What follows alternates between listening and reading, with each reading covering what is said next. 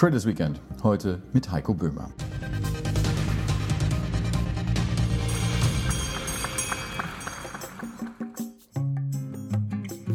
Heiko Böhmer und der Kapitalmarkt, das ist eine innige Beziehung und dies schon seit mehr als zwei Jahrzehnten.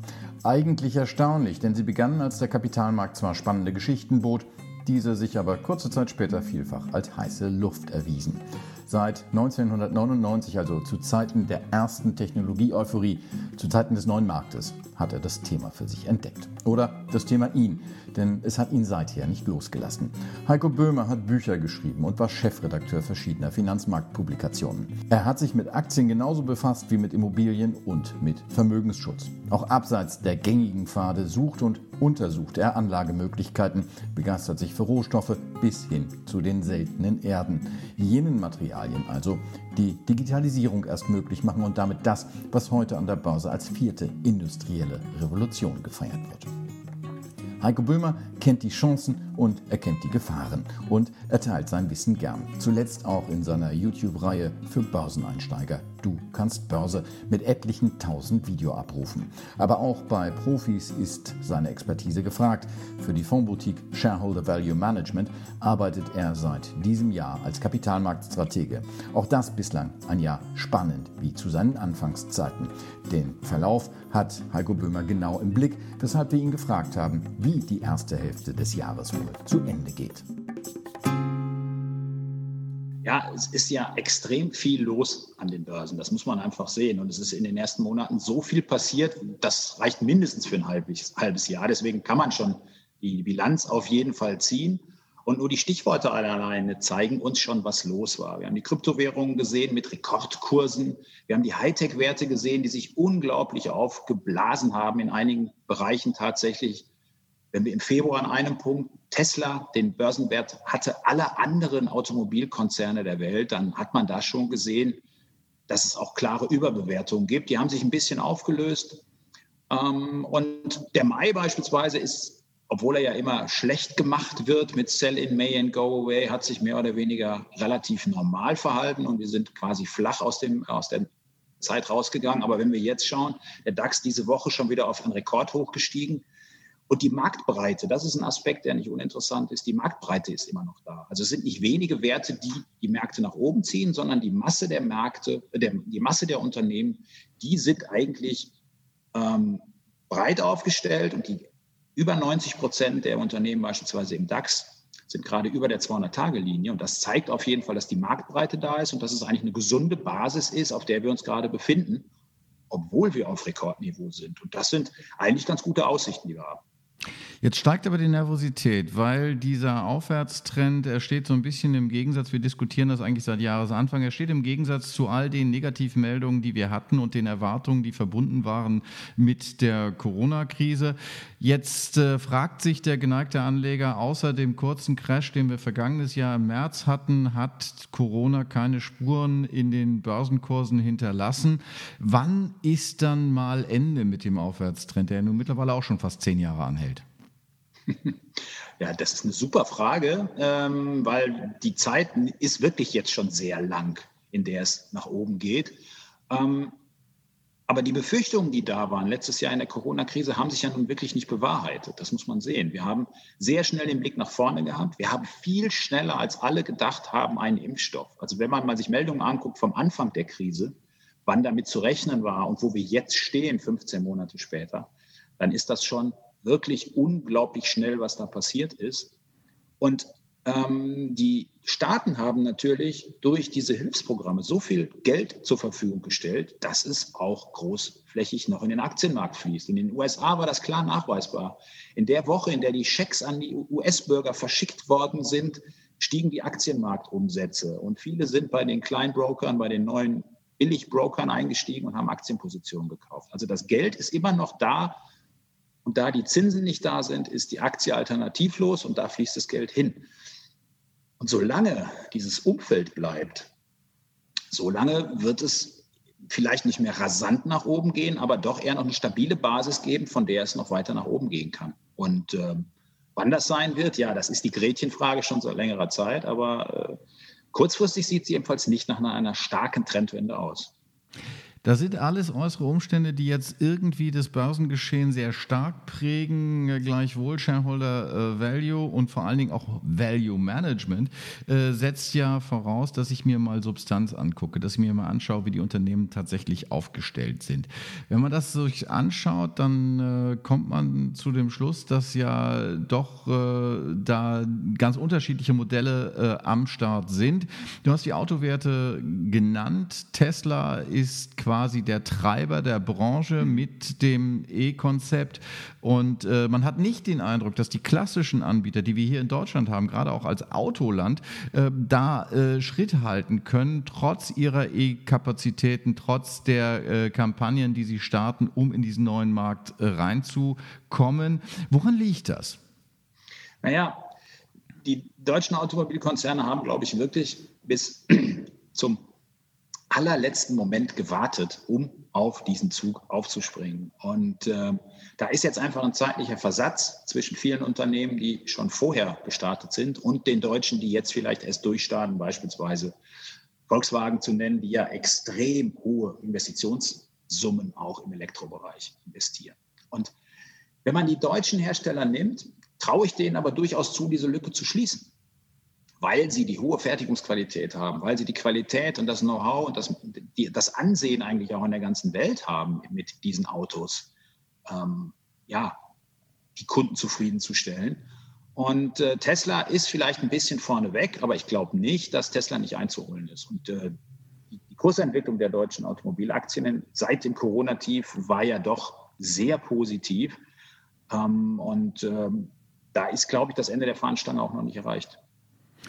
Heißt sozusagen, das, was an der Börse zieht, sind natürlich auch äh, Kopien äh, von neuen Geschäftsmodellen wie Tesla oder ist das etwas, was äh, du sagen würdest, ähm, da bewegt sich mehr äh, in der breiten Masse, da gibt es auch noch andere Modelle? Ja, das glaube ich schon. Also das ist tatsächlich dieses äh, Tesla geht vorneweg mit dieser wirklich guten Technologie, wo andere auch noch nicht drankommen, insbesondere bezogen auf die, auf die Reichweite. Ähm, aber die kommen ja alle nach. Und es gibt ja jetzt fast wöchentlich neue Modelle, die auf den Markt kommen. Und ähm, man muss auch sehen, ohne die Subventionen und staatlichen Anreize sind die ja auch immer noch nicht konkurrenzfähig. Ähm, und die Stückzahlen, die sind schon hoch in Deutschland, auf jeden Fall. Es geht rasant nach oben. Weltweit sind jetzt 10 Millionen Elektrofahrzeuge zugelassen. Das ist auf jeden Fall schon ein enormes Wachstum, was in diesem Markt drinsteckt. Aber die Nachhaltigkeit muss natürlich auch hinterfragt werden. Ist es überhaupt möglich, 100 Millionen Elektrofahrzeuge auf die Straßen zu bringen, weil das Material ja für die Akkus zum Beispiel geliefert werden muss? Also dieser, dieser, die Umwandlung unserer Volkswirtschaft hin zu mehr Klimaneutralität, das ist ein hehres Ziel, was ja fast alle Unternehmen haben auf Sicht bis 2030. Aber wenn man genauer nachfragt, wie das denn umgesetzt werden soll, dann ist das vielen noch gar nicht klar. Und ich glaube, das ist auch noch nicht wirklich ausgereift. Also da steht extrem was vor uns in den nächsten Jahren. Und Mobilität ist ein Thema. Wenn du sagst, äh, es ist vielen noch nicht klar, wie es im Detail aussehen soll, inwieweit ist das ein Risiko für den Kapitalmarkt?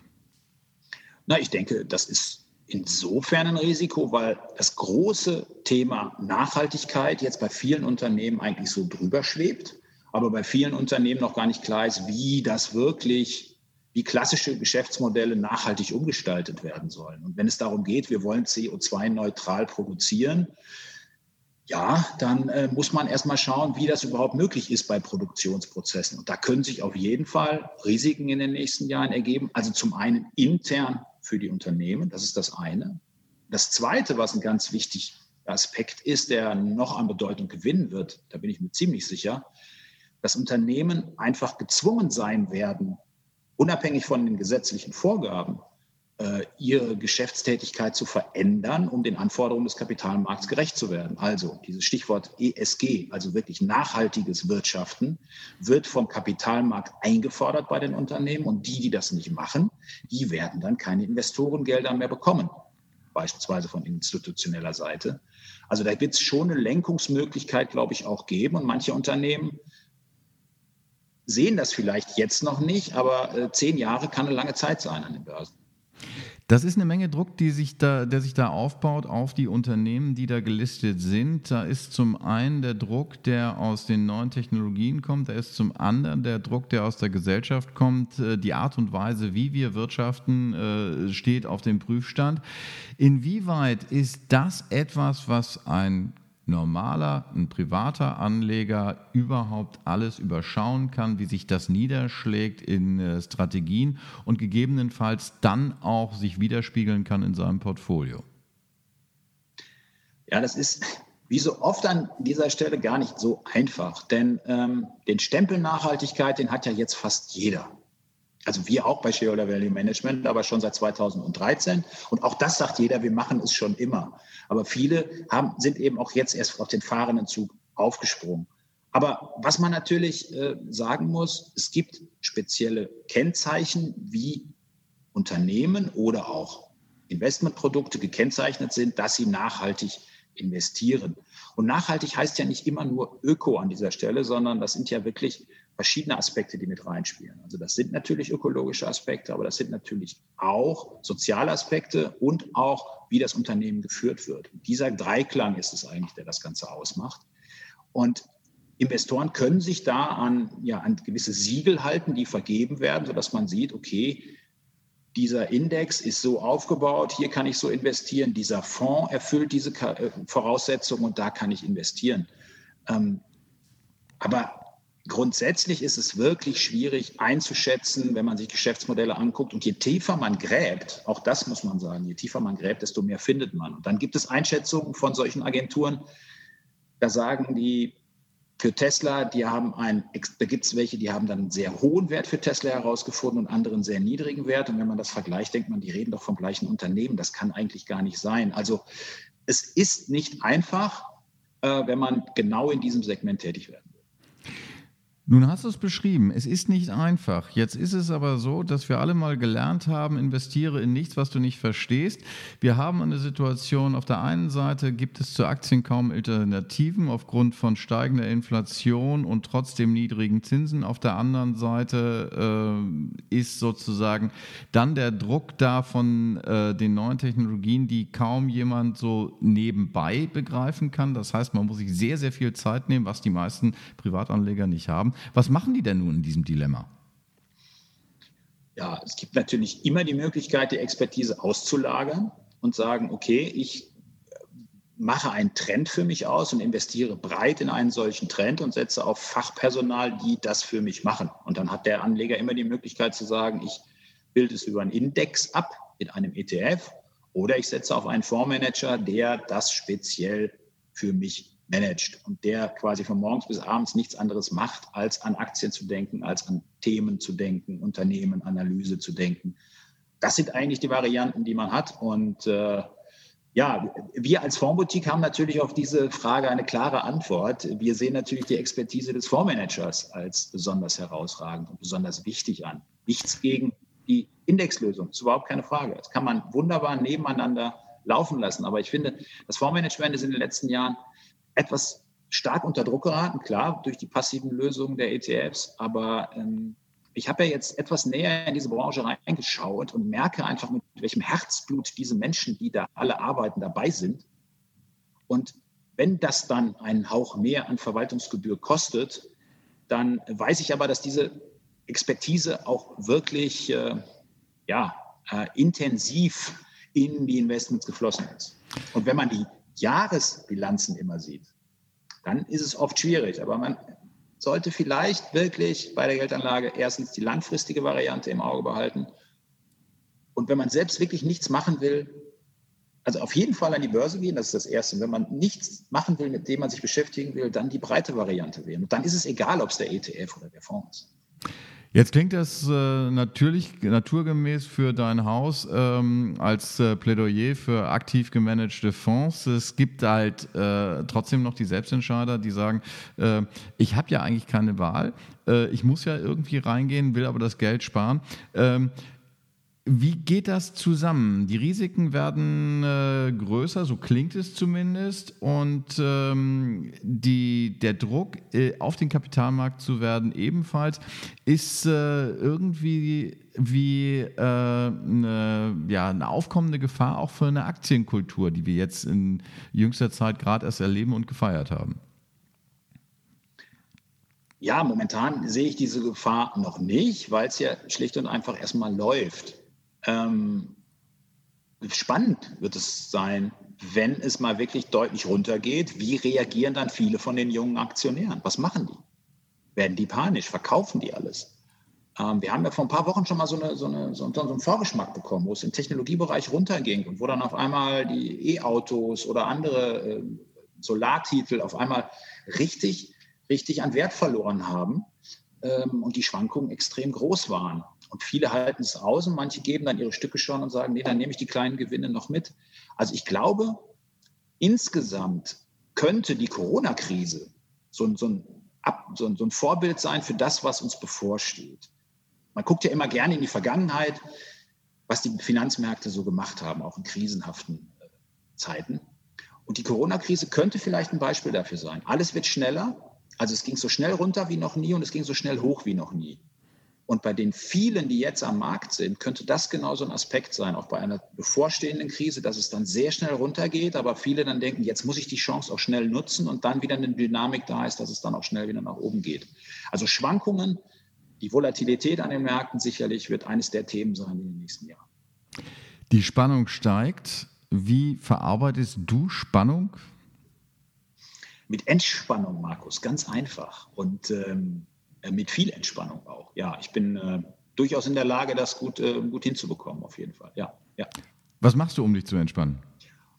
Ja, da hat Corona einiges verändert in meinem Leben, muss ich sagen. Ähm, ich habe letztes Jahr angefangen mit Tennisspielen zum Beispiel. Und äh, ich habe irgendwann mal einen Schläger in der Hand gehabt, aber nicht wirklich ernsthaft. Dann hat meine Tochter gesagt, lass uns doch mal mit Tennis anfangen. Und dann habe ich letztes Jahr richtig intensiv angefangen hier in Köln in einem kleinen Club. Und ich habe es nachgerechnet, letzten Sommer war ich, glaube ich, 78 Tage auf dem Platz. Nicht hintereinander, aber immerhin. So, das war schon viel. Das war eine Sache. Und es ist echt spannend, in meinem Alter auch nochmal was komplett Neues zu erlernen, mit Trainerstunden und, und, und, mit Höhen und Tiefen. Mit vielen Tiefen, wenn man gegen erfahrene Tennisspieler spielt. Aber die Entspannung kommt dann spätestens auf der Terrasse. Also das, das war ein Punkt. Und der zweite Punkt, ähm, ich habe lange überlegt, mir mal ein Cabrio zu kaufen. Und das habe ich letztes Jahr im September, Ende September gemacht, wo man denkt, meine Güte, Ende September ist keine Zeit dafür. Aber mit meiner Frau bin ich bis am 18. Dezember habe ich noch einen Ausflug gemacht, offen, weil es 18 Grad waren. Ähm, das ist auch super. Ein Beetle Cabrio, das hat sowas, ja, das ist Understatement, keine Ahnung. Es macht einfach Spaß. Also ich muss jetzt nicht heizen, der hat aber ein bisschen PS. Und das ist einfach, um ein bisschen damit durch die Gegend zu fahren, hier in Kölner Gegend, Eifel, A, Niederrhein, wunderbar. Und das sind Sachen, die helfen total, finde ich. Gerade als auch in den Lockdown-Zeiten. Also Autofahren konnte man immer.